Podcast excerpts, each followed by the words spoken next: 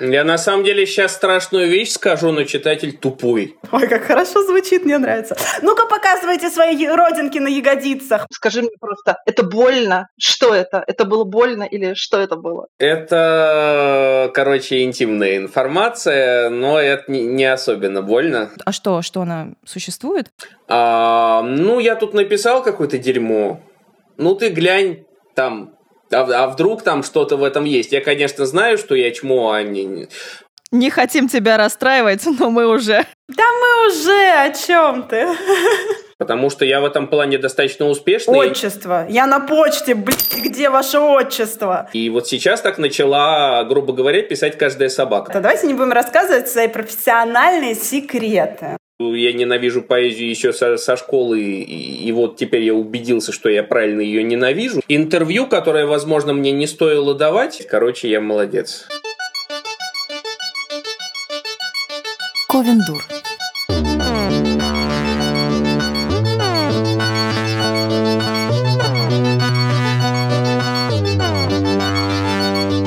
А, привет, народ! Привет-привет! Это Ковендур, с вами Оль Птицева.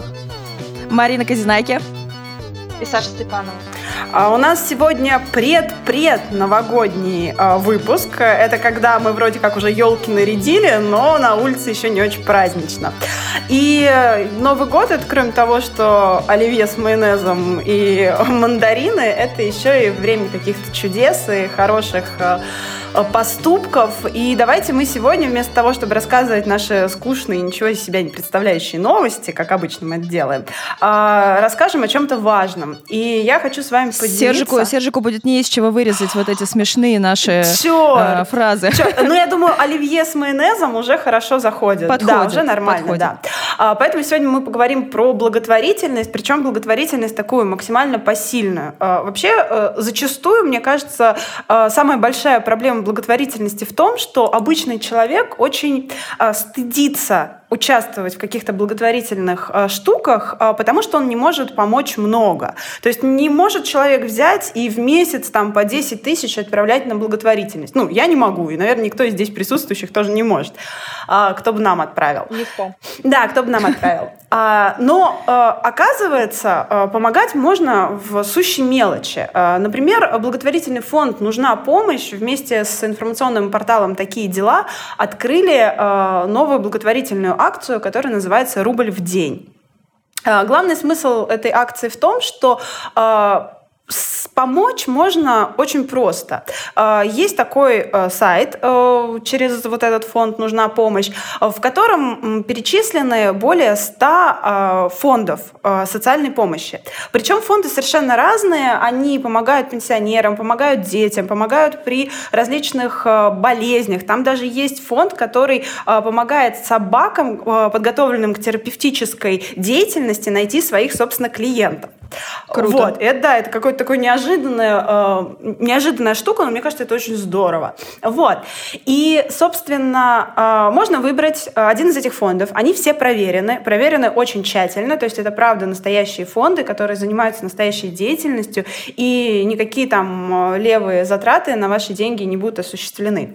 Можно выбрать любой из этих фондов и э, отправить ему, э, подписаться на его постоянную поддержку.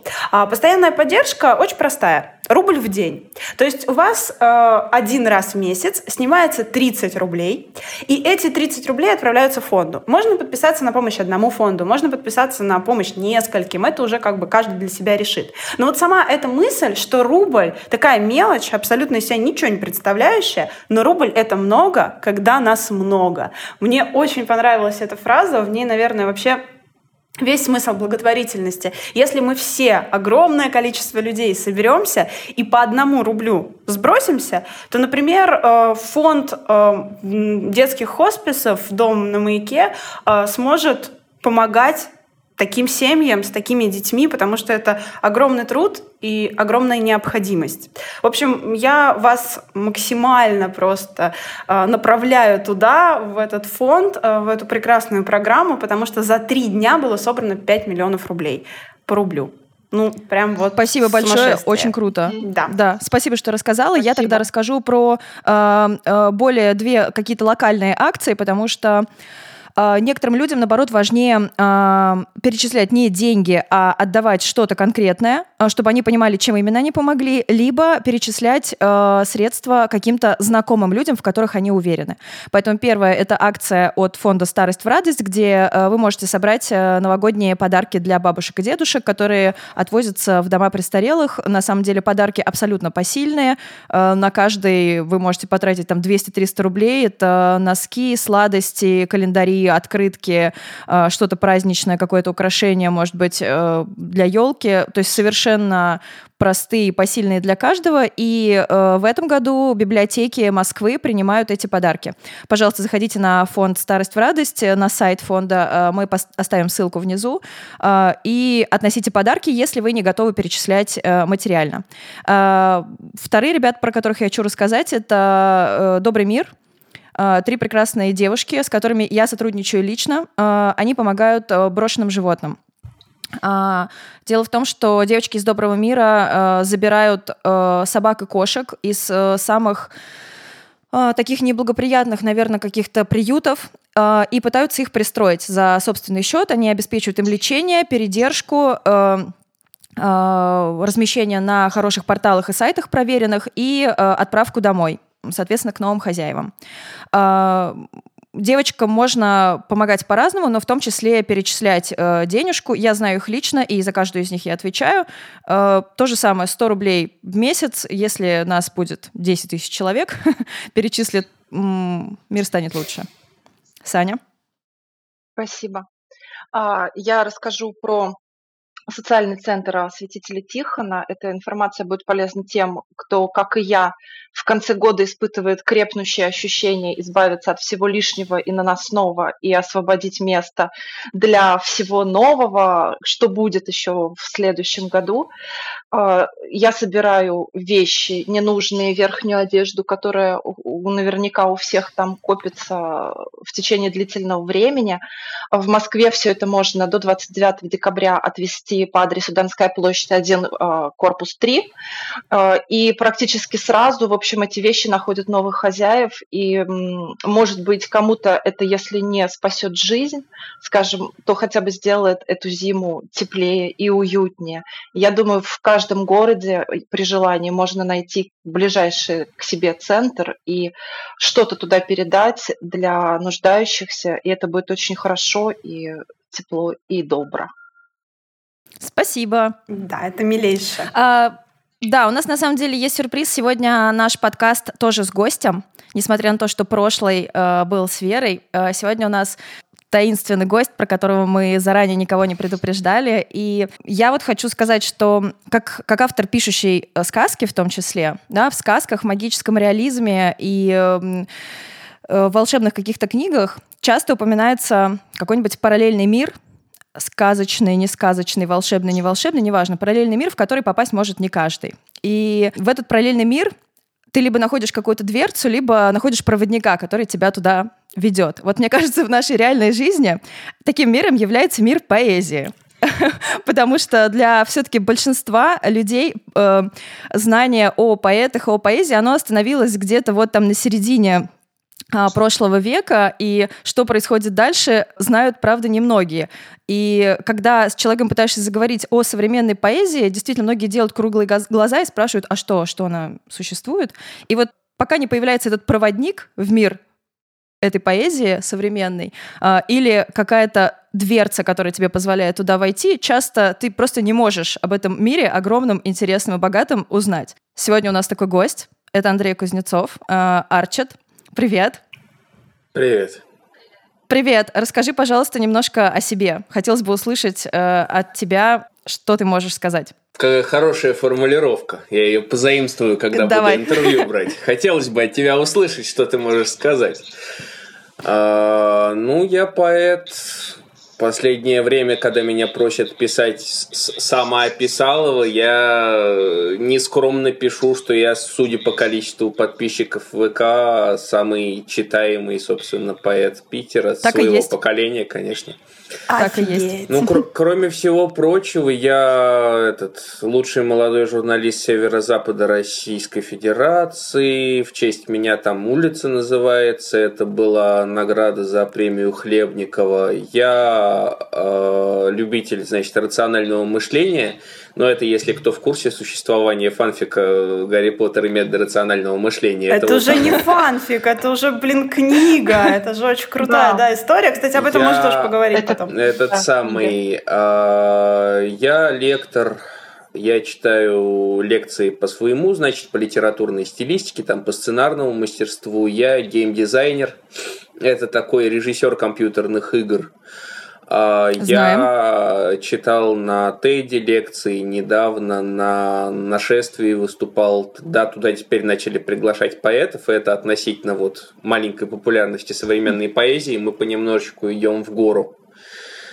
Вот, ну, я, наверное, дальше не буду там свои регалии перечислять. Короче, я молодец. Ты молодец. Ты молодец да, да на молодец. самом деле это, конечно, безумно интересно. Действительно, Андрей, это, наверное, самый популярный э, сетевой поэт. Э, я сегодня буду отвечать, я сразу предупрежу, за дурацкие вопросы, потому что э, я э, поэзию только читаю, восхищаюсь. Да, я не пишу стихи, поэтому мои вопросы, возможно, а, будут э, вас всех подбешивать, но вам придется отвечать на них, потому что все-таки вы э, со словом э, в поэтическом смысле больше связаны.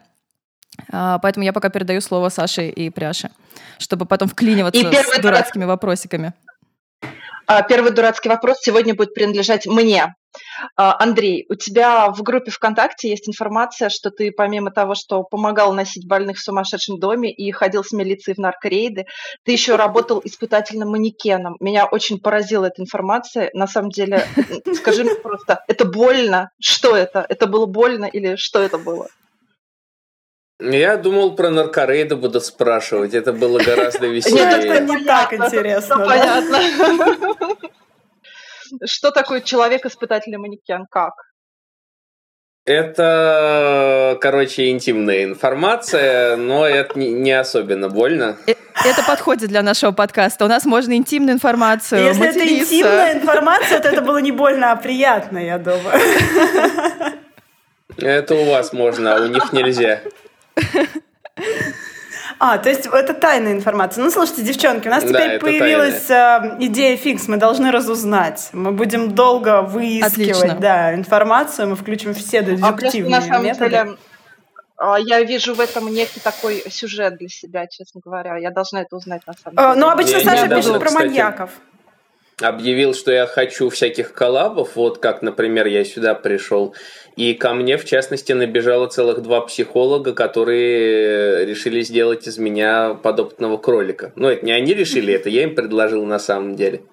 А кто-нибудь из вас, кстати, сталкивался, но это было не в этот раз, а с такой фигней коучинг. Но не в смысле, типа, я коуч, сейчас я буду учить тебя зарабатывать, а что такое вообще коучинг, слышали?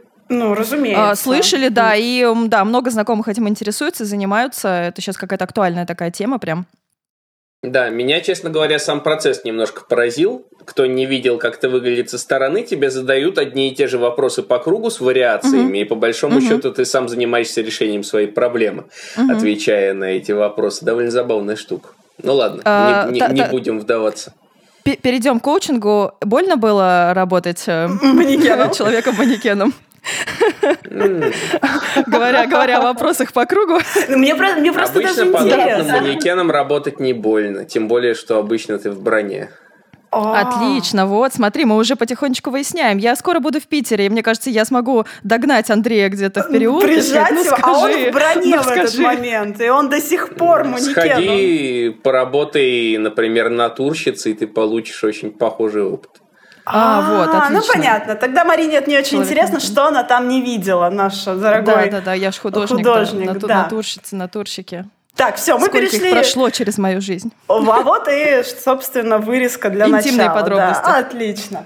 Ладно, все, я знаю Это вас. были не они на самом деле, но замнем. Я знаю вас, вы сейчас на бедного Андрея насядете. Давайте вот прям по сабжу, я сегодня строгая. Так, Давай. Сетевая поэзия.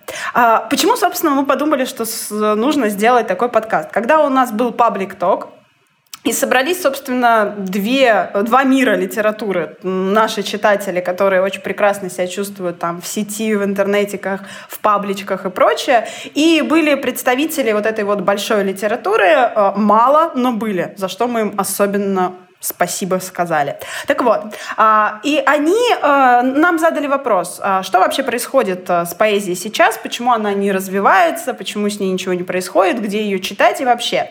И в этот момент ответила я, ну что вы, в сети поэзия такая большая, прекрасная, суперская и так очень активно. Вы там с Женей Некрасовой, да, прям вступили. Да, что она очень активно развивается, это же сетевая поэзия, это же огромные паблики, это гастроли, книги, пусть и самоиздатовские зачастую, то есть, ну это прям очень большая такая, такой пласт э, современной литературы. И у нас была прекрасная Женя Некрасова, человек большой литературы, человек толстых журналов, журналов плюс айс.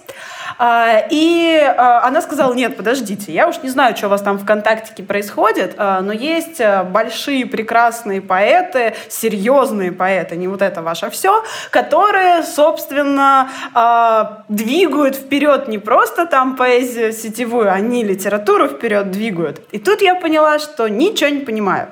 А, поэтому, Андрей, как представитель сетевой поэзии, масштабной, я бы даже сказала, много десятитысячной, расскажи, пожалуйста, как вообще все это происходит? А, есть ли сетевая поэзия? Что это такое? С чем ее едят? Где ее читают и как ее слушают? Ну, во-первых, я всех желающих могу отослать на очень длинную статью, которую я написал на этот счет. Мы, Мы ее прочитали, читали, она прекрасна. Молодец. А я да, не мы всех вас, тоже я отошлем. тех, кто будет слушать подкаст. Можно там Да, мы ссылку дать. им оставим. Мы обязательно оставим, конечно. Вот. Сейчас буду пересказывать ликбез. А, короче, да, естественно, сетевая поэзия существует. И мне, честно говоря, толстожурнальная поэзия, особенно ее апологеты, которые считают, что у вас там в интернетиках происходит какая-то фигня, а вот самое главное это мы – оно мне не нравится, несмотря на то, что по большому счету они правы. Ты сейчас сказала, что они про себя сами говорят, что они двигают литературу вперед. Ну да, пожалуй. Но проблема в том, что большинство читателей, ну просто читателей, а не угу. как бы профессиональных читателей, действительно застряли, если не на первой половине предыдущего века, века то где-то там к 60-х. Угу. Ну, после Бродского уже, скорее всего, никого они особо не слышали. Ну да.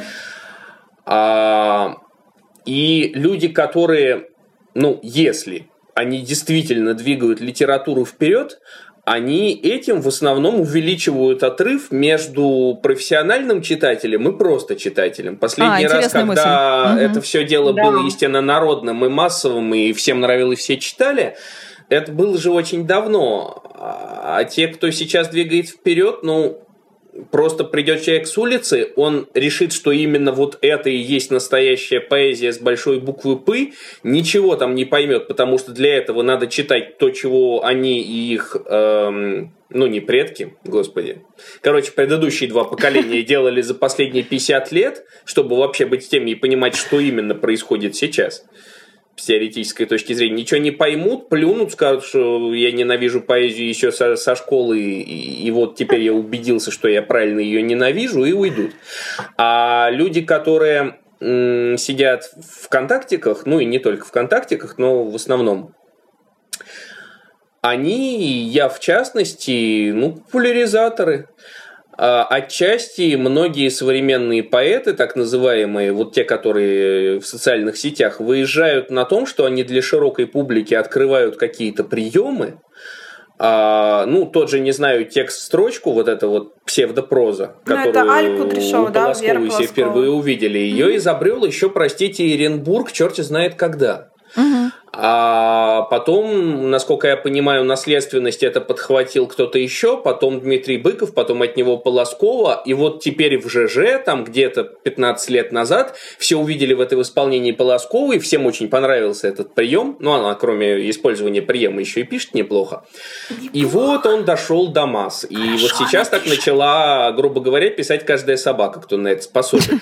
Но это прошло, я не помню, сколько там лет с Оренбурга, но, короче, вот оно докатилось до массового читателя спустя почти век. Ну вот как-то так. Да, мы особо не работаем над тем, чтобы двигать литературу вперед, зато мы работаем над тем, чтобы литература, не литература, ну литература, поэзия была, скажем так, востребована. А поскольку, хотя мне это не нравится, я социалист, но мы живем как бы среди капитализма. И если наша так называемая современная поэзия не будет рынком, мы ее не будут покупать ну, в виде тех же книжек, аудиоальбомов uh-huh. и так далее, uh-huh. то те, кто ее производит, сдохнут с голоду. Или вынуждены будут производить э, на заводе табуретки, а не заниматься той же поэзией уже прям всерьез. Вот, Мне кажется, если заменить печально. поэзию на что-нибудь да. другое, это будет про нас. Я прям сижу и чувствую, как слеза у меня течет. То есть смысл, что э, хорошую литературу и хорошую поэзию нужно не только писать и издавать в журналах плюс сайз, но еще и популяризировать, это вообще какая-то очень правильная мысль, э, которой нужно прийти, почувствовать это своим долгом, своим крестом, нести это и не очень переживать на тему отсутствия себя в плюс сайзе. Ну вот, если вы хотите, как я, прослыть попсой, то берите эту мысль да на вооружение и вперед ты? пахать на общественное благо. Не хотим тебя расстраивать, но мы уже... Все мы в одном Но мы уже она. Да. Но вам надо сказать немножко попроще, чем современным поэтам, потому что, к сожалению, есть в мозгах у людей такой стереотип, что, например, даже тому же писателю или музыканту или художнику им можно зарабатывать. И это все еще останется писатель, художник и музыкант. Угу. А поэт угу. нет, поэт должен сдохнуть в канаве, и через 20 лет издадут посмертное собрание сочинений, вот тогда мы будем его любить. А если он прямо сейчас пытается зарабатывать, прости господи, деньги на том, что он делает, то, то это не поэт. Не настоящий, да. Но это и не писатель писатель. Слушай, везде э, пишут, говорят, что, ребята, не надо идти в литературу, вы потому что ничего на этом не заработаете, у вас никогда за это не будет денег, но если вы не возьмете там большую книгу и вам не заплатят миллион, да. Э, но Понятно, что большую книгу вы не возьмете, и миллионы вам никто не заплатит. А, то есть, э, мне кажется, это вообще отношение к любому творческому делу. А, если ты занимаешься творчеством, ты должен быть голодный, холодный, стоять на площади с протянутой рукой и что-то делать прекрасное. Не к да, мне, мне просто нравится, что когда ты пытаешься сказать, не-не-не, заплатите мне деньги, э, тебе говорят, ну подожди, ты же это делаешь не за деньги. А обычно это говорят работодатели твои, да-да-да. Да, обычно это, это же творчество. Более того, это даже не работа, это даже не работа, то, что ты делаешь, поэтому платить да. не за что. Это хобби. Да, обычно еще спрашивают, а когда ты работать ты пойдешь? Это, это уже да. другой А чем ты обычно занимаешься? Ну вот ты пишешь, а что ты еще делаешь? А, ничего? Понятно. А ты знаешь, что это тунеядство, и когда-то за это сажали, жалко, что перестали это делать? Вот примерно как-то так. Можно почитать стенограмму суда над Бродским. Да. Там это очень все ярко. У нашей Саши Ничего есть э, прекрасные значки. У нее там винишка, тунеядец и Бродский. Но должен сказать, что если выступает какая-нибудь там, не знаю, группа Металлика, ни у кого не вызывает вопросов, что они берут деньги за свои концерты. А, и кстати, никто да, не говорит да, им «помирайте в канаве». Это на самом деле отчасти, кроме того, что это стереотипы людей в башке, это еще дело отношения самого автора. Я встречал две категории. Редко ко мне приходят люди, которые говорят, слушай, чё как, а как ты зарабатываешь-то там вообще? Кстати, меня радует, что и само их появление, что у них появилась мысль, что, наверное, можно как-то заработать. Вот. Но большая часть людей, которые до меня доходят, мне периодически скидывают там тексты на почитать, высказать мнение. А, ну, я тут написал какое-то дерьмо. Ну, ты глянь, там, а, а вдруг там что-то в этом есть? Я, конечно, знаю, что я чмо, а не... И у самих поэтов вот такая точка зрения. Естественно, на них так смотрят, типа, ты же не всерьез этим мне деньги собираешься зарабатывать. Тем, к чему ты, вот так вот относишься. Их к своим коучам, психологам отправлять сразу, потому что, да, тут уже в голове проблема. Интересно, когда она появляется? В тот момент, когда ты сидишь, э, рисуешь, а мама тебе говорит, иди математику порешай? Что ты ерундой занимаешься?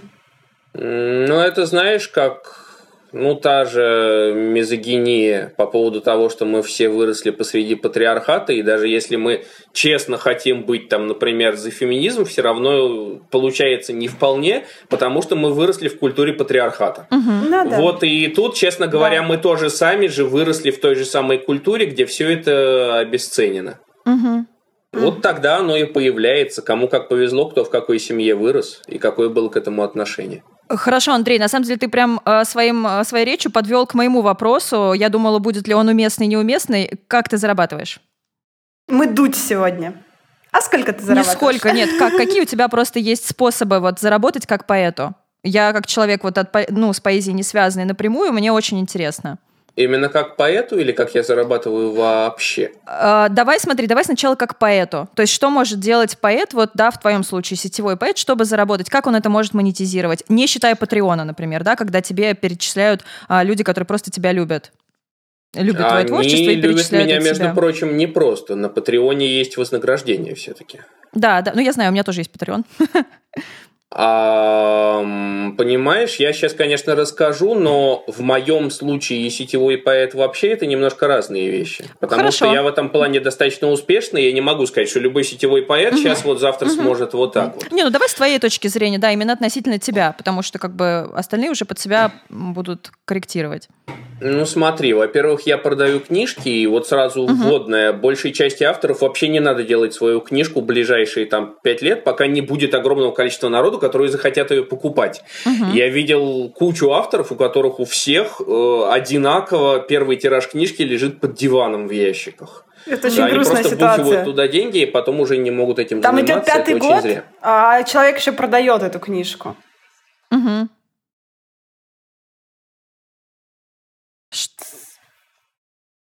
Воу. Что Воу. происходит? Все хорошо, все супер, ребята. Это у меня сходит с ума мой компьютер. И это... Ну, отлично, что Да. мы помолчали. Да, все в порядке. А, значит, книжка. До того, как я книжку издал, я, ну, вот эту, например, я издал вместе с издателем. а, я уже давно ждал появления такого человека. А это Dream Management называется издательство. Он решил издавать прям серию современных поэтов, и я в ней первый типа как паровозик, потому что я относительно известный и помогу тоже продажам этой серии. Мы там вложились пополам. Не обязательно, ну как, большинство же, когда приходит вообще в это все, в бизнес этот, все думают, ну где-то есть издательство, которое просто даст мне денег, а я отдам ему рукопись. В современной поэзии так обычно не происходит. А, и ты издаешься в основном за свой счет. Ну или вот, например, как я, находишь вот такого человека или другого человека, который просто весь из себя мецената издает тебе на халяву, но это бывает редко. Хотя у меня первая книжка была именно такая. Я, правда, издавался там в соавторстве, но все равно хорошо получился. Такая Катрин Рейферт. А, так, книжку все отставили. До того, как делать книжку, я издавал и продавал и выкладывал на просто донат, кто захочет, тот скинет аудиоальбомы. А, Несколько штук было. Я сам самоделкой печатал всякие там разные буклетики, атрибутику, значки продавал. Где их люди могли такое. приобрести в твоей группе или когда они приходили тебя послушать куда-то? Сначала в основном на концертах, которые я же и организовывал. А сейчас я даже написал, нашел там товарищей и написал прям свой собственный магазинчик э, ВКонтакте приложение, в котором вот теперь тоже можно все это купить. Понятно. И на самом деле, кстати, хочу сделать немножко отступление в бок. А, Если кто-нибудь начнет чем-то подобным заниматься, подумайте, вот до меня эта мысль очень долго заходила, что вы можете автоматизировать. Потому что это страшное количество вещей, которые сейчас у меня заменяют программы, на которые я вбухал чудовищное количество времени со всеми этими продажами, организацией. Теперь это делают программы автоматически очень быстро, и я не устаю себя винить, почему мне раньше не пришла мысль, что можно автоматизировать огромную кучу вещей. Например, что? А, например, приглашение в группу. Отлично, спасибо. А, Ну, чтобы у нас был конкретный вот пример, да, какой-то, Те же если это- продажи. Мгм. Ну Потому да. что когда человек заполняет анкету и сам там с этим все взаимодействует, это не то же самое, что ты с каждым покупателем переписываешься лично И, напрямую. пожалуйста, ФИО и индекс. Индекс. Я и тебе чтобы... потом ски... Да, и, пожалуйста, чтобы отчество было. Отчество. Я на почте, блядь, где ваше отчество? Боже мой. Прям вспомнила юность. Простите? Дальше э, гастроли. На гастролях можно очень хорошо заработать, когда у тебя есть публика по разным городам. Вот, кстати, у меня в Москве, как не смешно, публики больше, чем в Питере. Вероятно, потому что я там бываю реже. Наверное, может быть. Ам, Ну, тут сложно предугадать. Дальше я периодически еще попадаю на какие-то мероприятия, где мне платят гонорар. Ну, в плане это не я угу. уже организовал, а меня пригласили, пригласили мне заплатили. Понятно. Иногда еще меня отвезли и увезли обратно. А, ну и плюс мероприятия сольники, которые делаю я сам, мероприятия, которые я режиссирую периодически, мне попадают за это деньги, мероприятия, которым я пишу сценарии, мне периодически платят за это деньги, где-то я помогаю с рекламой, с раскруткой, тут я в основном это делаю бесплатно, потому что мне просто нравится помогать талантливым людям, но иногда и там платят деньги. И надо сказать, что вообще-то это правильный подход, потому что я вот, например, когда имею возможность, стараюсь другим людям, которые которые мне бы, в принципе, рады помочь бесплатно, платить. Угу. Потому что я себя так ощущаю субъектом, который вот всю вот эту нашу художественную тусу как-то... Ну, короче, когда там начинает... Да, когда там начинают вертеться деньги даже да, между своими, то ты да. помогаешь угу. другим, они помогут тебе, и все это вместе становится эффективнее, КПД как-то повыше. Угу. Вот, поэтому старайтесь платить художникам, звукорежиссерам, фотографам и прочим. Поддерживаем, спасибо, Андрей. А, мой вопрос сейчас немножко опять, наверное, такой э, э, странный. Расскажите мне, когда гастроли происходят у поэта, э, как он получает деньги? Люди платят за вход, да? Правильно? Это билет. То есть они ну, покупают ну, книги, билет. билет, да. Это как на концерт. Все, понятно. На самом Отлично. деле не всегда. Нет? А как, как, я как еще? на своих мероприятиях, ну, во-первых, вы же знаете, что мы все ходим под статьей, да? Ну да. Ну, то, что все эти наши концерты, это не очень легально. Поэтому я делаю следующим Ой, я образом. Я говорю, что у нас, ну, это коммерческая да, деятельность. Я... А, я говорю, что вот, типа, ну, кстати, я это делаю вполне искренне. А, есть такая-то рекомендованная цена, но если у вас нет денег, можете не платить вообще. Угу. Если у вас много денег, можете платить больше. Больше. И надо угу. сказать, что в, в среднем получается немножко больше, чем если бы билет был фиксированный, потому что обычно находятся какие-нибудь меценаты, которые могут так тысячу, пять тысяч рублей положить. Угу. Бывают Круто. такие ребята. Угу. Вот. И кроме того, для меня это снимает определенные проблемы морального толка. Ну и вот по закону тоже как-то почище да, получается. Потому что это donation просто получается такой, ну, да? да, это такая форма донейшена. Ну, обычно вот. даже организаторы уточняют, то есть у вас это будет встреча с читателями, да, там какой-то творческий вечер, или это все-таки по билетам и прочее, прочее, потому что для них это тоже такая штука. Mm-hmm. С точки зрения организации, да, это да, какая-то разная вещь. И плюс Понятно. это же все-таки мы должны понимать, что все сейчас э, стараются обложить какими-то налогами, э, каким-то там как-то это все. Да, вот да. Да, с, типа самозанятый ты, кто ты, как ты, ИП, не ИП. Ну, то есть это все как бы и творческое деятельность тоже начинает попадать под налоги, что, в принципе, правильно, конечно, но это нужно как-то все обдумать для себя, как, каким образом ты к этому подойдешь и как ты будешь. А вопрос, когда это donation такой свободный, наверное, это снимает огромное количество проблем юридических в том числе. Андрей, а я тогда вот еще э, задам вопрос про работу. Ты сначала меня переспросил, э, как я работаю как поэт или работаю вообще. Но я понимаю, что сейчас ты перечислил еще э, какие-то э, другие свои виды деятельности, например, э, режиссировать мероприятия, да, писать сценарии, потому что это не совсем получается поэтическая какая-то стезя. Что еще туда входит? Э, что еще ты можешь брать? Я понимаю, что такое мультипотенциал, и работаешь э, в разных сферах. Э, чем еще ты занимаешься? Я занимаюсь копирайтингом, я снимаю, монтирую видео, я mm-hmm. записываю, свожу звук, а, я работаю как журналист, публицист, а, я периодически помогаю всяким разным благотворительным и, и или бумстартерным проектам, консультирую. Mm-hmm. Я в этом уже за последнее время немножко разбираюсь. Ну, вообще, вот вся эта фигня Понятно. вокруг современной поэзии Э, заставляет освоить некие навыки. Почти все современные поэты, кто поизвестнее, почти все они человек-оркестр, который разбирается во всем. Я еще в дизайне тоже разбираюсь, периодически кому-то что-то там рисую, компилирую, тра-та-та. А я веду курсы по стилистике, по журналистике, я ставлю речь, а, какие там у меня еще были по саморекламе для творческих у меня был курс ну, собственно, по пиару в соцсетях. Угу. Вот. Отлично, спасибо. И, собственно, геймдизайн. Ну, вот, вот то самое компьютерные игры. Угу. Так, у меня тогда вопрос по, про соцсети. Послушай, а, был ЖЖ, а потом паблички ВКонтактике, эм, может быть, сейчас это какие-то телеграм-каналы. Что сейчас вообще на гребне волны и где модно и полезно быть э, сетевому поэту, сетевому прозаику, ну, вообще человеку, который в сети себя каким-то образом публикует? Модно в Телеграме, но неэффективно почти для всех. Угу. Пока, угу. ну я бы не сказал, что на гребне волны, но основная масса это все еще ВКонтакте паблички. Возможно, вот как раз в течение где-нибудь полутора лет мы куда-нибудь в очередной раз сместимся, но к контакту люди привязаны гораздо сильнее, чем были привязаны к ЖЖ. Там вообще была другая атмосферка. А, хотя вот могу сказать, что сейчас всплывает Facebook, особенно по сравнению с тем, что было два с половиной три года серьезно? назад.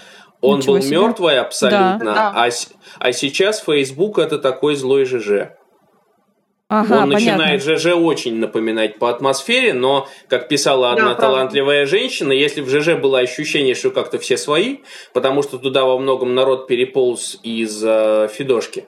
Вы, наверное, Фидой не застали никто, mm. да? А, вот. Здрасте. А, то уже в Фейсбуке этого ощущения, что вокруг своя стая нету, оно какое-то стало менее камерное, более публичное и более злое. У меня прям свое такое ощущение от Фейсбука, что на Фейсбуке большая литература сидит, а ВКонтакте вот э, молодые, прогрессивные, современные, Ой, там все.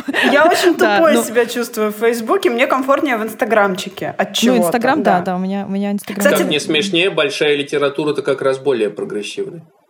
Э, Только ну, это мало кому надо. Вот. Но Может быть, там а прогрессивно в какую-то, да, свою там вот эту вот важную сторону, а мы как-то там сидим в, в другом огороде. Слушай, а инстаграмчик? Инстаграмчик, я вот, например, сейчас им только что буквально несколько дней назад занялся, у меня там с самотеком набежало где-то 2000 подписчиков. Я что-то отпублика... опубликовал, сразу 40 человек отписалось. Ну, это Потому что они такие, типа, а кто ты вообще, откуда я тебя знаю? А, э, Инстаграмчик, судя по всему, достаточно бодро развивается, но я там, как не смешно, не видел ни одного хорошего поэта, хотя видел много востребованных. Вот так вот. Но все-таки в Инстаграмчик люди заходят, ну, не почитать.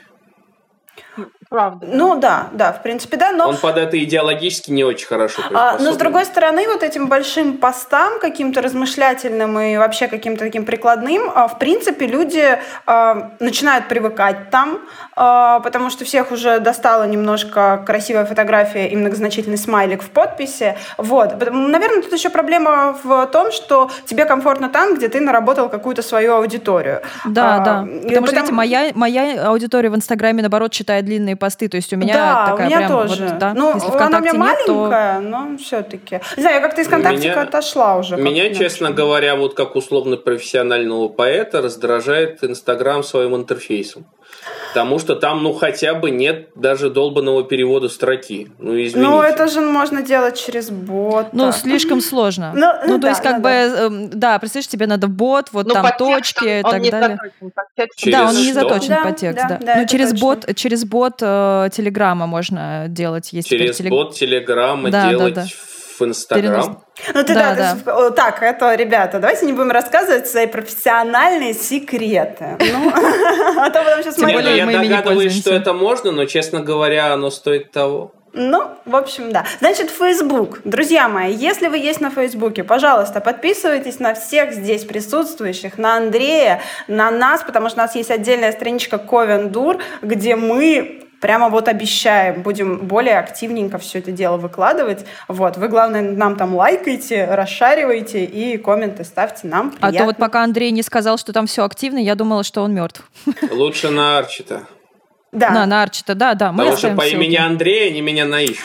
А, да, э, блин, это моя проблема. Я как сатана имею огромное количество имен, вот, и поэтому э, в конце концов прихожу к тому, что нужно человека называть по его нормальному имени, а там уже разберутся. Ну хорошо, на Арчита обязательно. Не знаю, мне кажется, мне кажется, моя проблема похожа на Андрея, потому что я Марин Кузнецова, и как бы Марин Кузнецовых можно найти везде тоже. Ого-го. Все понятно, понятно все. Мы же говорили, что в Ковендур попадают только по протекции Казинаки. Это мой брат, я конечно. Все, да, я думала, каким образом? Это потерянный брат. Ну-ка показывайте свои родинки на ягодицах. Прямо сейчас показывайте. Мы фоточку, фоточку выложим.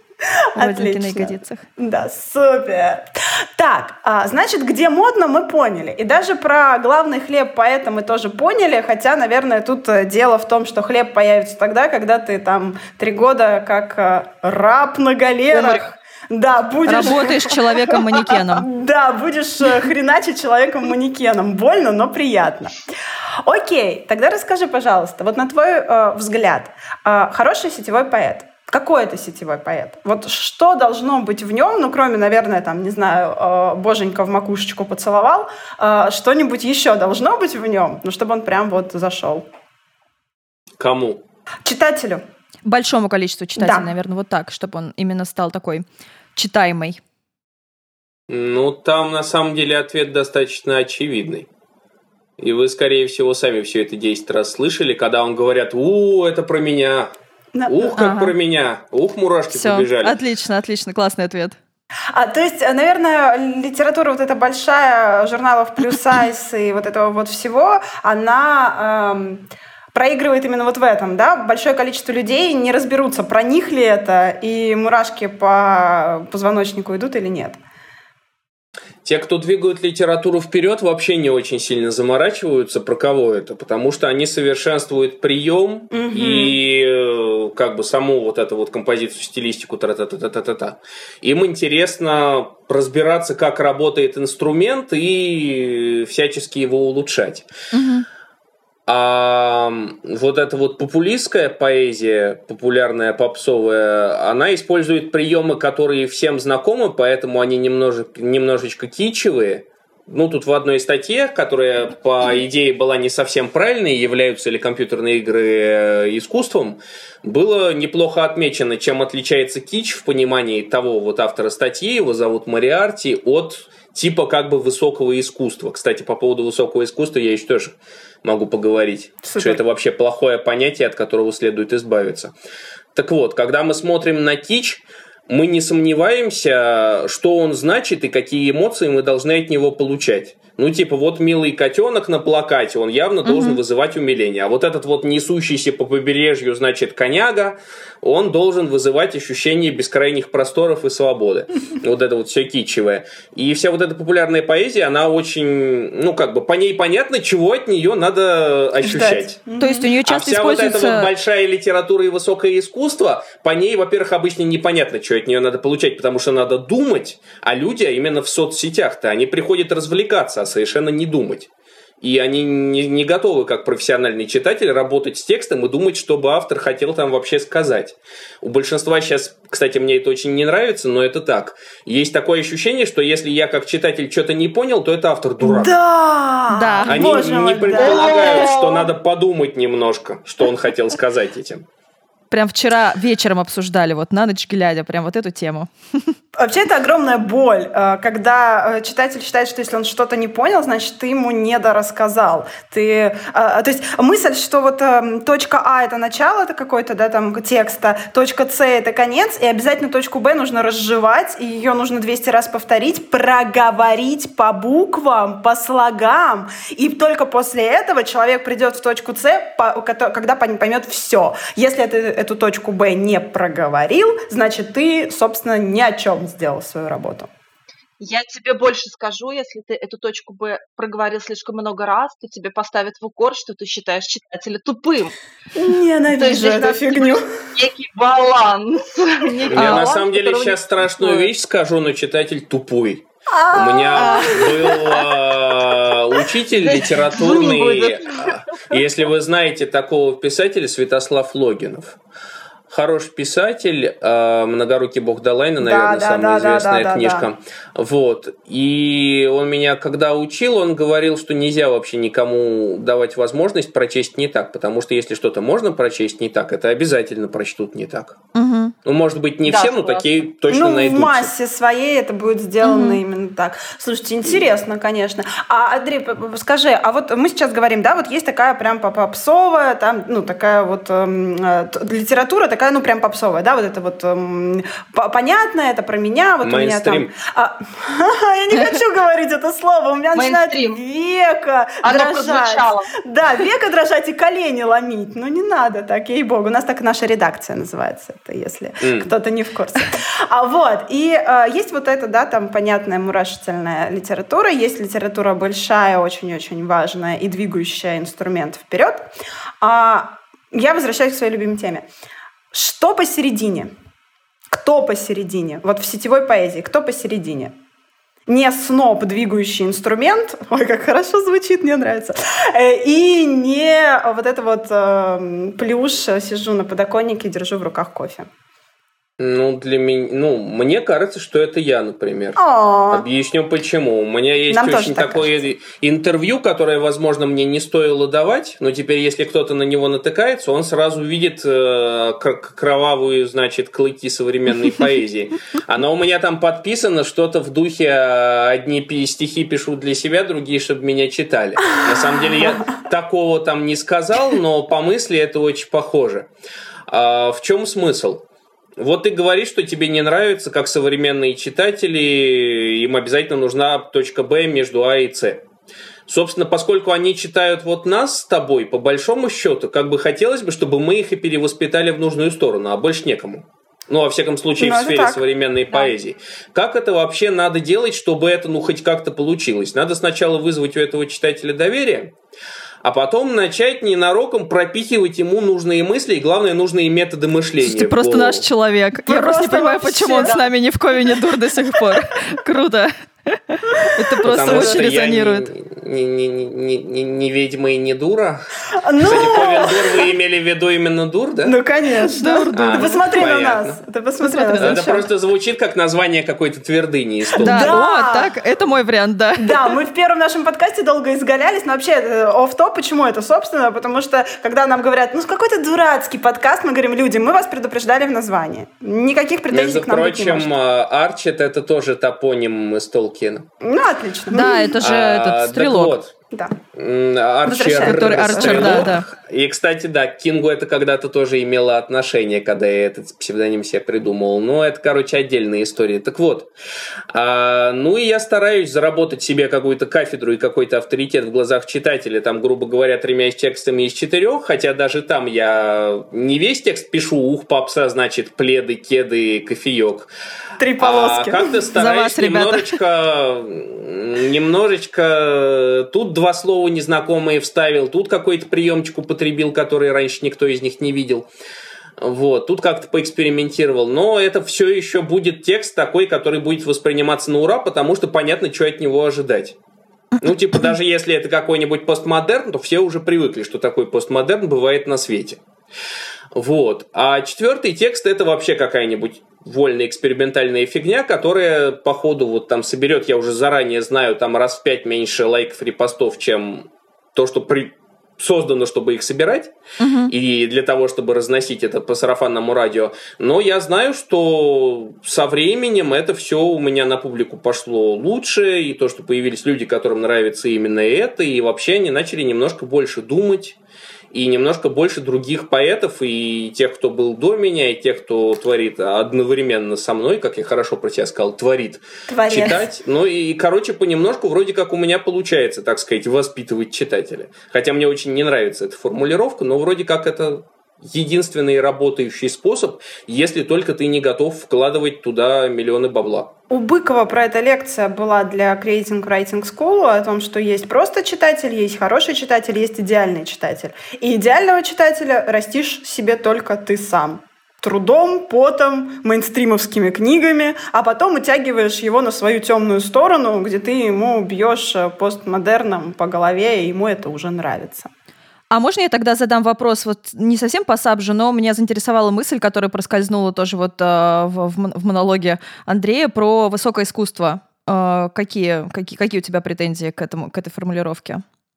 Ну, я сейчас сделаю немножко лирическое отступление. Вот вам Давай. вообще нравится понятие честь? Честь и достоинство. То, что мы давно потеряли. А, смотря в каком, наверное, смысле это использовать. Сейчас прям Мы тупик действительно ты потеряли поставил. честь. Ты права. Но я сейчас объясню, почему. Ну, так вам само понятие это нравится вообще? А, мне оно ассоциируется с книгами Крапивина, если честно. У всех там была честь и достоинство. Слушай, ну если оно с книгами Крапивина, тогда оно мне нравится. Да. Ну вот как Но бы есть вот какое-то... Да, это очень эфемерная штука, которая да. вот у меня сейчас... Э, у меня совершенно другие примеры всплывают в голове, с которыми я начинаю быть не согласна. Ну как бы сейчас, наверное, каждый личное просто воспринимает, да? И, и я сразу начинаю думать... Так это... Да, у меня вот такая же история.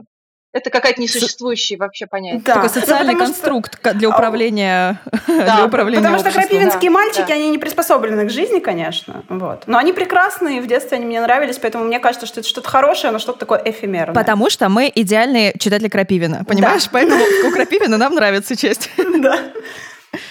По большому счету вы сейчас сказали много правильных вещей, но немножко не довели мысль до конца. Почему честь понятие эфемерное и вокруг его как-то не очень наблюдается? Честно говоря, туда ему дорога. Потому что честь – это сословный конструкт. И он был привязан конкретно к аристократии.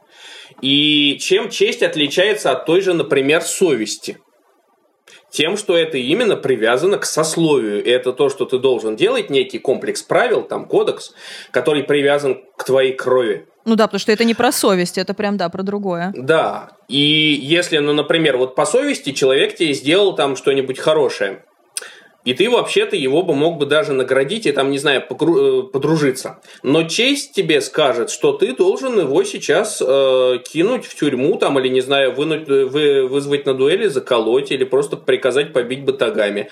Именно честь, потому что это твое сословие говорит тебе так сделать, иначе ты плохой аристократ. Mm-hmm. Вот. Просто большая часть мальчиков на месте вопроса, как вам вообще понятие честь, говорят, да, честь это зашибись, это вообще наше все. Вот, очень жалко, что типа людей чести стало очень мало. Так вот, а с высоким искусством примерно то же самое. Я недавно это на другом подкасте как раз-таки про игры уже пообсуждал, и вот в подкасте радио, ну, на радио Петербург у Владимира угу. Антипенко тоже, но мне эта тема кажется важной, поэтому я немножко там скажу. Давай. А,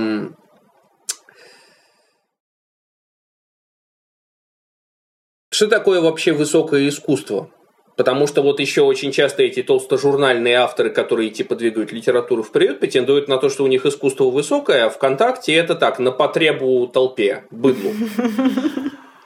Но когда их спрашиваешь, а чем, собственно, высокое искусство отличается от того, которое пониже, они не могут никак обозначить его рамки. То же самое с Болл а да. Ну, то есть мы спрашивали прям, какие критерии? А Никаких. если у явления нет четких рамок, у меня есть огромные сомнения в его существовании, честно да. говоря.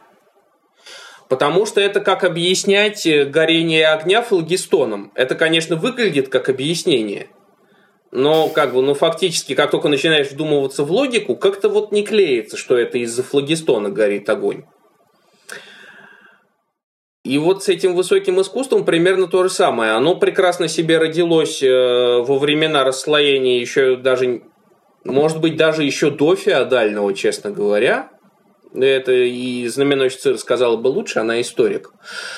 И с тех пор прекрасно себе живет. Вот это вот понятие. Но, честно говоря, это уже пережиток. Мы уже немножечко как общество ушли дальше вот этого высокого понятия, понятия высокое искусство. Возможно, даже это напрямую, ну, вот это вот понятие и то, что оно до сих пор живо в мозгах, напрямую связано с тем, что поэт это человек, который должен сдохнуть в канаве, канаве да, или тогда он еще может быть, в принципе, придворным поэтом. Ну да, Это всякие оды хвалебные, да, писать, тогда ему дадут денежку, может быть, даже даруют замок. Слушайте, ну то же самое с художником. Художник тоже должен быть голодным, да, это известная поговорка. Либо художник, он может быть э, художником при э, церкви, да, потому что церковь платила денег. Ты либо, ты либо как бы э, мазачо, да, либо ты вот в канаве как бы умирай.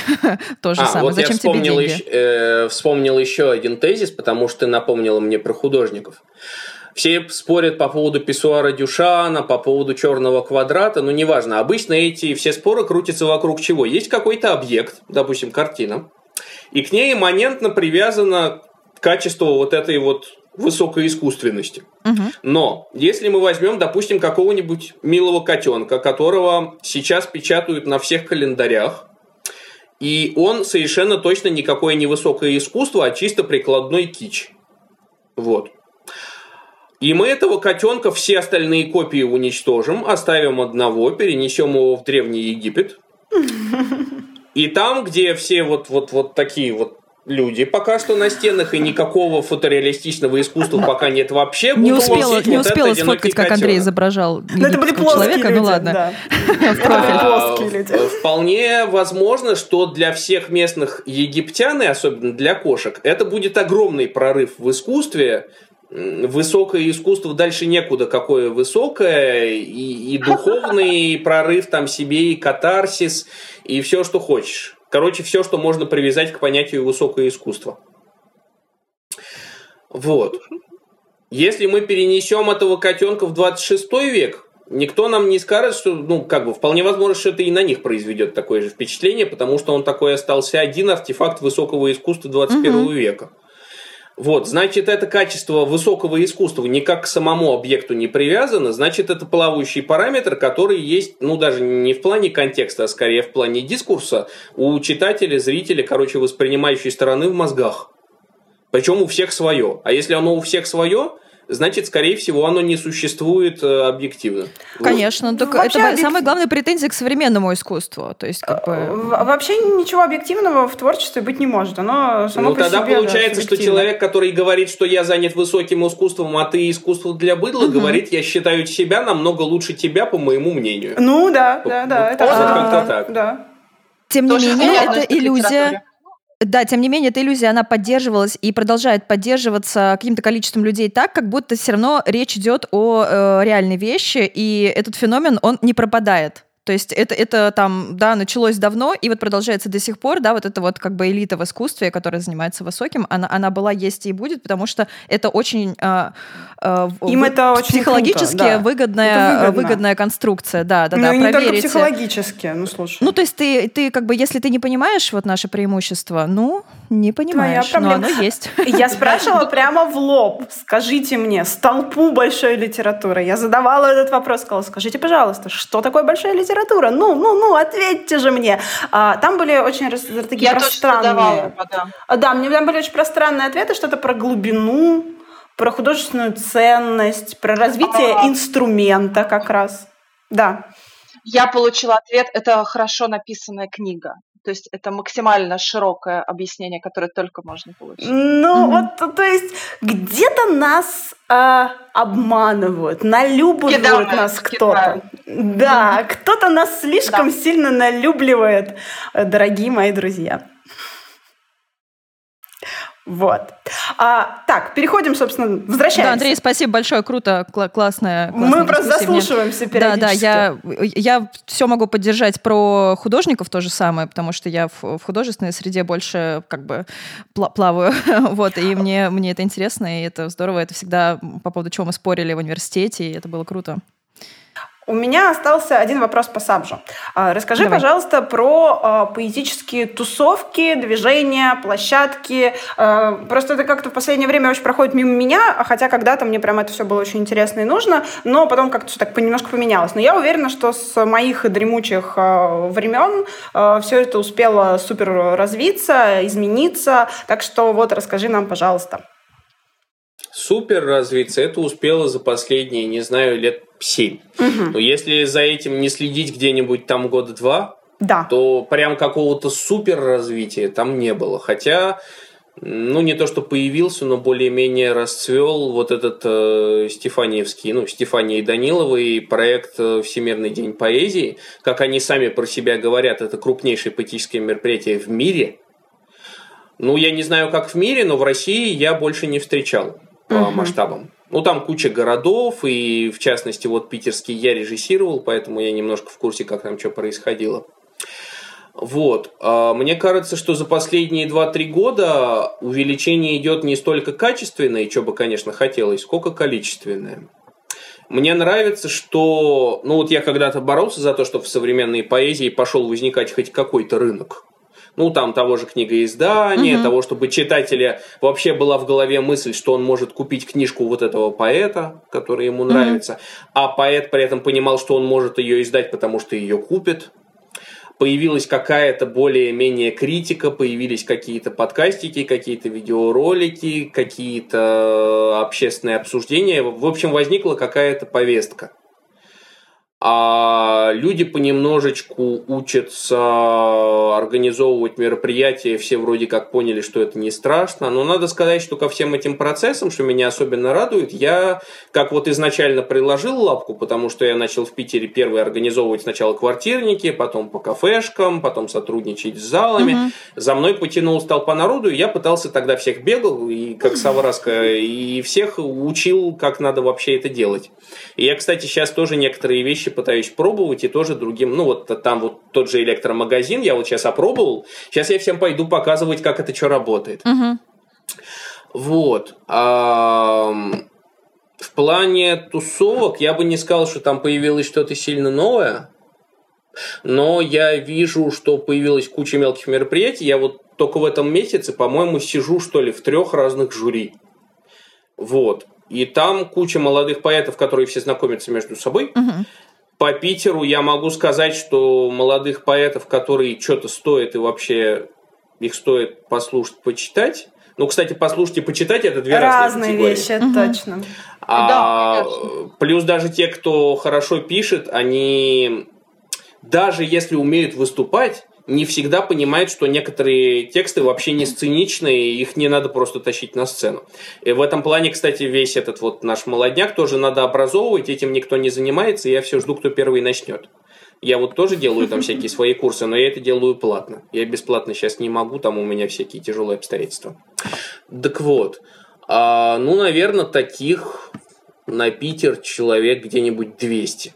О, ну, ну прилично, тех, как, но при этом кого хорошо. лично я видел. Угу. Это я не могу да. сказать, что это все гении, как на подбор. Это угу. те, из кого может что-то выйти. Угу. И, наверное, человек 15, из которых уже что-то вышло. И я не знаю, насколько это плохо, угу. хорошо, но это востребовано. Угу. Я, кстати, очень долго в себе пытался выписывать качество, что если мне что-то не нравится, но я вижу, что это талантливо, все равно этому человеку помогать. Угу. Вот Ой, это отлично. вот ощущение, что он талантливый в себе отдельно от того, что а... он мне нравится, угу. выделить достаточно сложно, но сложно. вполне себе возможно. Слушай, ну это какой-то профессионализм уже. Очень подход, что, да. да ну, это круто. Если кому хочется конкретно в Питере или в Москве, во всяком случае, ну или из другого города посетить, залезть в поэтические тусовки, я сейчас не буду перечислять все полтора килограмма, которых я накопал, потому что я когда писал этот свой справочник, я просто угу. прошелся по всем своим контактам и все угу. выписал. Мы прям обязательно вот, оставим ссылочки. У меня в, по разным городам организаторы, режиссеры, художники, естественно, поэты. Короче, все, кто этим занимается, кто выступает, кто организует, кто принимает у себя, кто вписывает. Угу.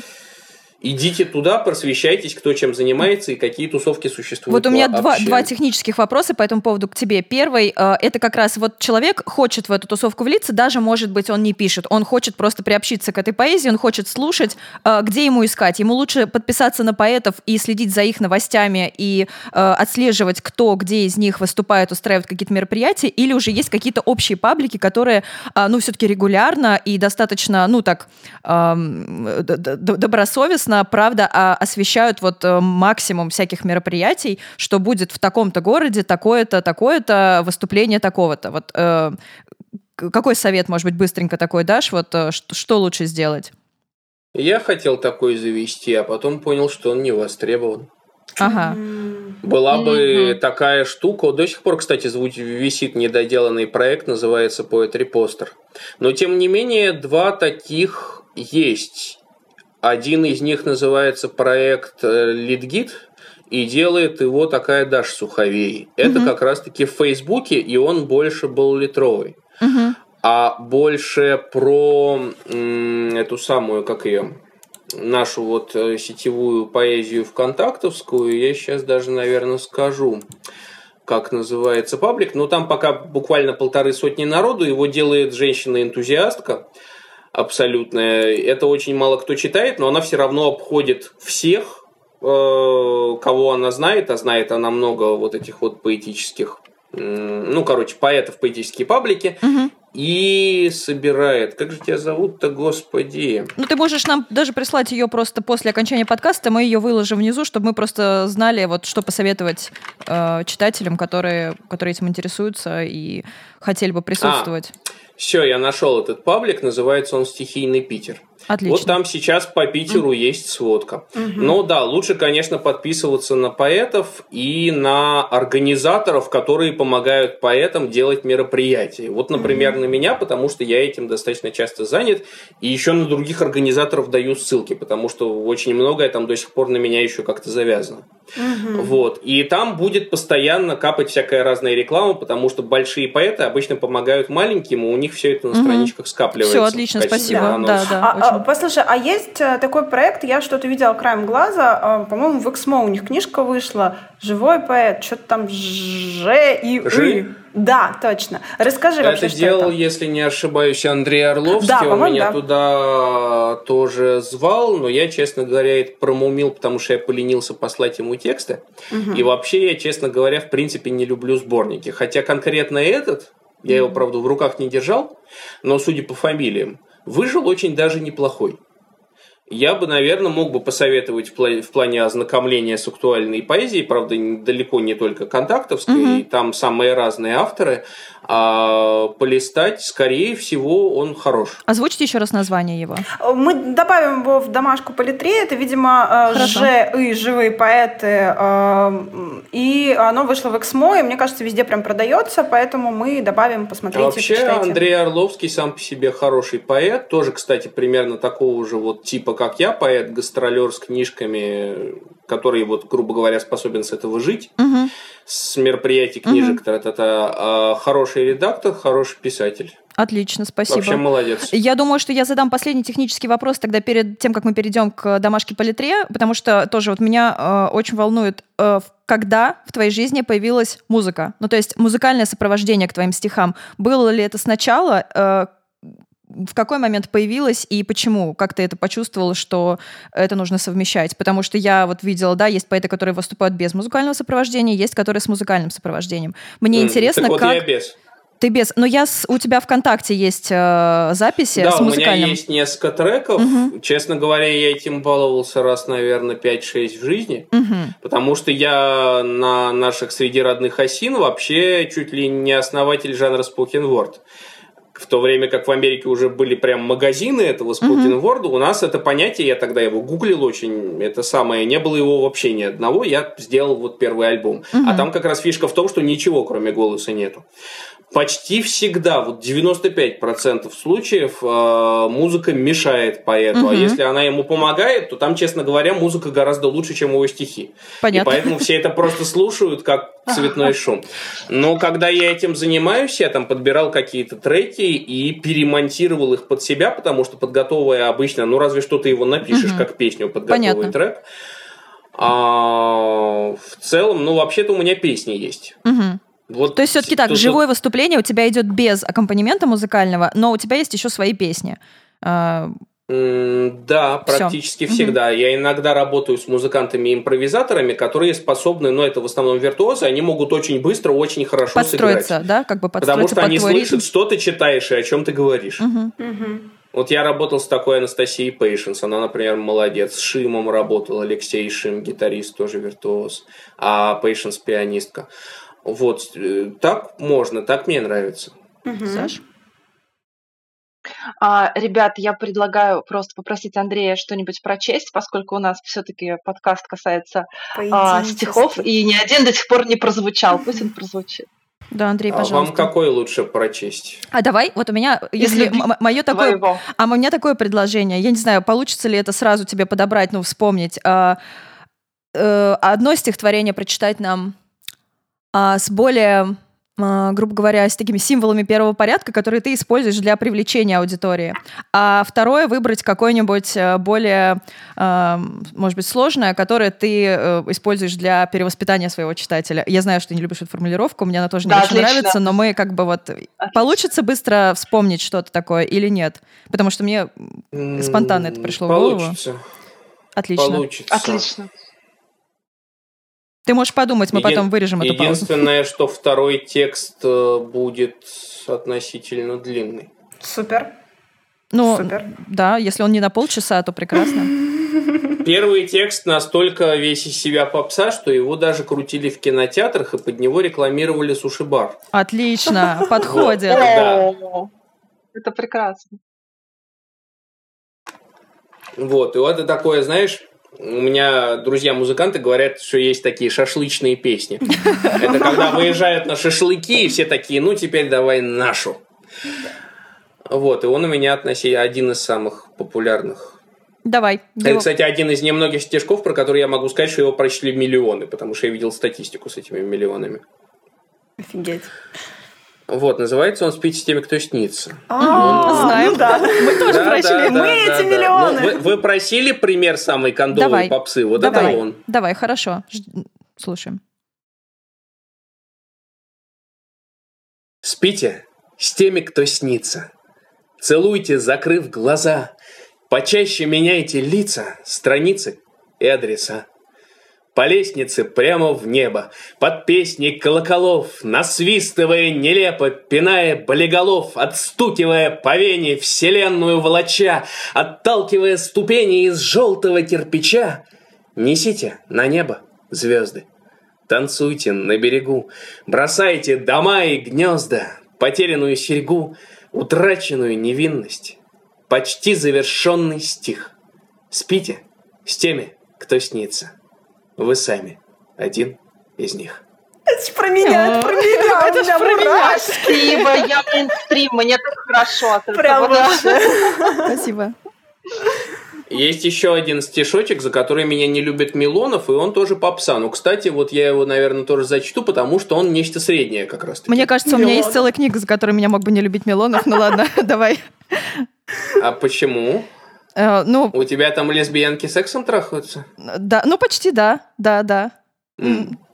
Да. Вообще отли- отличное определение моей книги. Чуть-чуть там немножко по-другому, но в целом, да. Ждем, Не давай. лесбиянки, не сексом или не трахаются? И, и, э, Э. второе и третье. А первое не совсем. Вот. Окей. Всех запутали. Сейчас я одну штуку хочу найти. А. Короче, текст, за который меня не любит Милонов, потому что там, внимание, упоминаются геи. Не просто что-то хорошее про них сказано, да, а просто упоминаются. А называется «Молитва о детях». У меня на нее вон видеороличек есть. Боже, храни детей, которым за 20. Им умирать. А потом еще расставаться. Аскеру дай голос, прохожим слух. Дай отдохнуть неспящему после двух. Сделай так, чтобы раз в 19 лет. Крайний поезд, последний шальной билет. Дай сибариту трубочку и бокал, сделай, чтобы кофе не убегал, но больше. Люби поэтов и нищебродов, выходцев из гонимых твоих народов, геев и хиппи, готов и растаманов, странных, накуренных, постоянно пьяных, что-то рисующих, пишущих и читающих всех, ни черта в этой жизни не понимающих это для них. Я иного прошу отмерить, лучше других. Твои дети умеют верить. Супер. Круто. Спасибо. Спасибо большое. Спасибо. Вот. А сейчас будет третий, который типа это. Тот самый. А, у нас Да. по нарастающей, давай. Да, это будет Большая. последний. А, он называется 33%, и в частности, вот, например, это верлибр. Тут вообще нет рифмы, а О, для нашего отлично. читателя это сильно непривычно. Я, кстати, последнее время пошел а, переводить забугорную поэзию, а американская поэзия, она верлибрическая почти вся, потому что там другие традиции, уже почти век.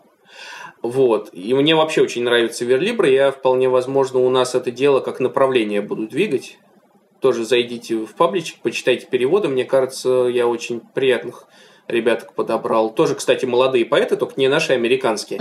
Я пошел на Reddit, пообщался с американцами, австралийцами, испанцами, спросил, а что у вас там вообще происходит. Мне накидали ссылок, я пошел исследовать. Вот, и сейчас понемножку перевожу. Но этот стишок я написал еще раньше. а есть такой достаточно известный исполнитель, э, зовут Билли Джоэл, и у него есть песенка, которая называется «Пиано Мэн». И мы такие, как Вот. болванчики головой, вы просто этого не видите. Это Такие сначала бум-бум-бум. тоже немножко было м, похоже на перевод. А, Чуть-чуть, ну, часть формы взята оттуда. А потом я понял, что хочу сказать совершенно другие вещи, и в итоге получился вот такой стишок. 33%. Я читаю в этом баре стихи за 33% от выручки. Кстати, вы знали, что слово «бар» на английском еще обозначает «решетка»? Вот старик. У него дыра на колене. Рядом пустая пепельница на клетчатой скатерти. «Слушай», — он говорит, — «ты поэт, а можешь прочесть такое, я забыл там, но все знают, такое что-то я люблю там тебя, вот люблю, люблю. Я жену любил, говорит он. Ну, не так, конечно. А ты, поэт, прочти, как надо было на самом деле. Читаю в этом баре стихи. Девушка, Расставленные ноги в колготках, и видно, как из-под юбки выглядывают полосы более темного капрона. Мелкие родинки. Она качает коротко стриженной головой в такт, но музыки нет. Пальцы сцеплены, побелели. Читаю в этом баре стихи. «Слушай», — говорит он, теребя скатерть, — «это тебе ничего не стоит, а у меня и все равно ничего нет». Я, понимаешь, забыл, как надо любить. Я забыл, а все помнят. А я читаю в этом баре стихи. Человек с глазами мертвого летчика. Он тянет коньяк и морщится. Он взял коньяк, чтобы выражение лица не вызывало вопросов. Иногда он дергает пальцем, как на курке, и жидкость сверкает алым в свете прожектора. Он не смотрит на девушку. Вообще никто ни на кого не смотрит. Читаю в этом баре стихи. Аккуратная девочка с планшетом лет 18. Кажется, рисует какой-то график. Кажется, планирует жизнь. Кажется, ей понятно все, что может произойти. Кажется, кажется, кажется. «Люблю, люблю, люблю», — говорит старик, я мог стать художником, говорит он. Ну, если бы отсюда вышел. Мог стать актером. Играл бы себе на саксофоне. Хотя и на саксофоне я бы проигрывал. Читая в этом баре стихи, публики почти нет. Осталось только сказать о женщине, которая, сидя в углу, просто чего-то ждет. Глаза ее похожи на реку. Зрачки, как круги на воде. «Она!» — говорит старик. «Ну что?» — говорит старик. «Да какой ты поэт!» — говорит старик. «Если не можешь самое важное в мире стихотворение!» Он возвышает голос, все вокруг морщатся. Они слушают, слушают, слушают, а я не знаю, не знаю, не знаю. Что ты тут делаешь? Говорит старик. Это место не для тебя. Читаю в баре стихи. Говорю я. Смотри на меня. Вы все смотрите. Я не знаю волшебных путей. И вся мировая культура вам не скажет, как сделать, чтобы люди не умирали, не расставались, не забывали о важном, чтобы им было куда пойти, кроме бара, и чтобы они любили, любили, любили, пока снова не превратятся в звездную пыль. Бойся тех, кто знает, как надо, да. Но я не знаю, как надо. Я знаю только зачем, и поэтому Читаю в баре стихи, чтобы вы знали, что должно получиться. Они встают и уходят. Некоторые парами. Плакали мои 33%. Плакали, плакали, плакали. Ну что поделаешь.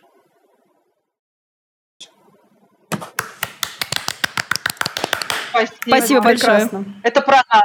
Вот это про нас. Бойтесь тех, кто знает, как надо. Супер. Да. Спасибо. Тогда мы Спасибо. потихонечку переходим к домашке по литре. Да, сейчас я сублимируюсь, перестану вот это вот. Да. О, боже мой, это про меня. Вот это все. Спасибо, это было очень круто. Так, давайте я начну с домашкой. А, вернемся немножечко к нашему, собственно, первому блоку про благотворительность. Я хочу посоветовать вам недавно вышедшую книгу, вышедшую, разумеется, в редакции Елены Даниловны Шубиной. А, это странная книга. Вроде бы это нонфикшн, это журналистское расследование. С другой стороны, это книга интервью интервью. С третьей стороны, это просто кусок жизни бесед двух близких подруг. Это Чулпан Хаматова и Екатерина Гордеева «Время колоть лед». А, почему это нужно читать? Ну, во-первых, это очень искренне и очень честно про двух безумно сильных, а, талантливых и смелых женщин, которые делают очень важное не только в своей профессиональной деятельности, но и кроме того, потому что Чулпан Хаматова и Катерина Гордеева — это люди, которые работают, создают э, благотворительный фонд «Подари жизнь». И это люди, которые, собственно, занимаются благотворительностью в той вот этой вот безграничных масштабах, в той безграничной важности. А, и «Время колоть лед» — это такое, казалось бы, почему так? В самом начале, первая глава, 90-е, а, Чулпан приехала в Москву, учится в театральном и работает э, дворником. И в 5 утра колет лед около метро. И думает о том, что делает это не, собственно, не, не только для того, чтобы ей через год такой работы дали комнатку э, в общаге, а потому что утро, в 6 утра сейчас все пойдут на работу, а, и кто-то должен колоть лед около метро. Просто кто-то должен это сделать для того, чтобы люди туда дошли. И э, мне кажется, это какая-то такая очень правильная метафора вообще всего, что делает Чулпан, всего, что делает Катя, и всего, что должен делать человек. Он должен найти свой лед и колоть его, потому что никто, кроме него, этого не сделает. Так что очень всем советую, прочитайте, замечательная книга. Спасибо. Спасибо. Андрей? Я могу посоветовать книжку, но вот по поводу того, что вот, знаете, люди думают неправильно, а как бы их научить думать правильно? Кроме методов искусства, есть еще методы просветительства. Я не зря рекомендуюсь как лектор и популяризатор того же рационального мышления. И я вот уже сегодня упоминал книжку, ну, это фанфик, но он, честно говоря, написан лучше, чем Роулинг, Гарри Поттер метод рационального мышления это или Зара Ютковского. А серьезно, идите ознакомьтесь. А это очень хорошая книжка, которая в очень увлекательной, детективной, я бы даже сказал, форме. Ну, понятно, все знают, что такое Гарри Поттер. А рассказывает об ошибках мышления, о том, собственно, как не совершать типичных ошибок и не считать себя всегда правым. Мы вот склонны считать, что вот если я что-то вот вижу, оно так и есть. На самом деле нет. И все люди просто из-за архитектуры мозга своего биологического, который не предназначен изначально под те задачи, которые мы все решаем в повседневности, а, делают одни и те же ошибки систематически. Ну, короче, прочитайте первые там три главы до того, как товарищ Гарри дошел до распределяющей шляпы. Не-не, мы, Если мы советуем вас не все зацепит, читать. значит не зацепит. Нет, читайте я, все. Я тоже советую все. Но вот дочитайте хотя бы до туда. Если я, ну, скорее всего, вас зацепит, если вы слушаете этот подкаст до этой минуты. А, скажи, пожалуйста, а это можно где-то купить? Я знаю, что они собирали денежку по предпродаже. А... Да, Михаил Самин э, собирал, по-моему, он ее собрал Да. и даже уже опубликовал. Мгм. В плане, где купить сейчас, не знаю, но, насколько я помню, тот же сам Ютковский был совершенно не против, чтобы это читали в цифре. Мгм. Отлично. Я так понимаю, что тут все собравшиеся за бумагу. Я тоже за бумагу, но сходу не скажу. Ну, либо за официальную бумаги. электронку мы. Да, Если мы есть против официальная пиратства. электронка, да, поэтому будет круто. Ну, Ну, хорошо, эта штука, она free-to-play. Понятно. Ее никто не продает нигде. Да. Понятно, окей. хорошо, спасибо. Спасибо. Э, Я посоветую, да, я посоветую тогда поэта, потому что все-таки мы сегодня про поэзию, несмотря на то, что нельзя меня назвать большим специалистом в этом. Э, Поэт, которого я открыла для себя недавно, это Леонид Губанов. Э, Поэт, который при жизни издавался только сам издатом, и умер он в 83 году, и всячески он там был и запрещен, и арестован, и так далее. А, я честно признаюсь, как я о нем узнала. Я услышала песню Елены Фроловой, которая называется «Твоя грудь, как две капли». А, песня на его стихи. И совершенно необычные метафоры и какие-то образы, которые выстраиваются в голове при прочтении его стихов, они меня очень сильно зацепили. А, я, наверное, посоветую его именно из-за этого. Я, честно, специально не гуглила и не смотрела, и не читала никакие разборы его э, поэзии, чтобы не привязать туда вот что-то да, критическое. Э, личное мое впечатление — это очень необычные образы, очень необычно подобранные метафоры. Советую. Супер. Саш? Спасибо. А я тоже посоветую поэтическую книгу. Это Вера Павлова «Нижнее не бывает». Она вышла в издательстве «Эксмо». А мне будет очень тяжело читать э, после Андрея, и на самом деле 33% все еще во мне. Я думаю, я долго буду отходить от этого стихотворения, но тем не менее я попытаюсь. А, Тяжесть на спине, свет в лоне, побудь подольше во мне, пусти корни, когда я лежу под тобой, торжествующе гордо. Мне кажется, я тебя выношу из осажденного города. Это очень э, женское, очень откровенное, очень э, изнутри, очень такое внутреннее. Э, и вот именно сейчас, в конце года, зимой, э, в холод, когда ты лежишь под одеялом, это будет прекрасно, это будет очень уместно и это, я думаю, будет обдумываться. Всем читать обязательно. Супер. Спасибо. Да. Все, спасибо вам большое, всем пока, спасибо нашему гостю Андрею. Я хочу вам напомнить, чтобы на всех э, платформах, в том числе Apple Podcast и CastBox, вы ставили нам звездочки, сердечки, лайки, писали комментарии, в том числе ВКонтакте, чтобы наш подкаст э, выбирался наверх, и чтобы о нем узнавали, рассказывайте о нем своим друзьям. Donation на микрофон все еще актуален. Да, donation на микрофон это вообще просто очень да, важно. У нас появилась кнопочка ВКонтакте «Помочь Саше на микрофон». А, Андрей, спасибо тебе большое. Спасибо, что ты согласился. Это наш первый гость мужчина, и я считаю, это крутое начало. Спасибо. Да. Все, спасибо, Передайте ребята. от меня привет следующему. Хорошо. Пока-пока. Хорошо, ребята. Пока. Спасибо вам. Пока. Пока. Спасибо. Удачи.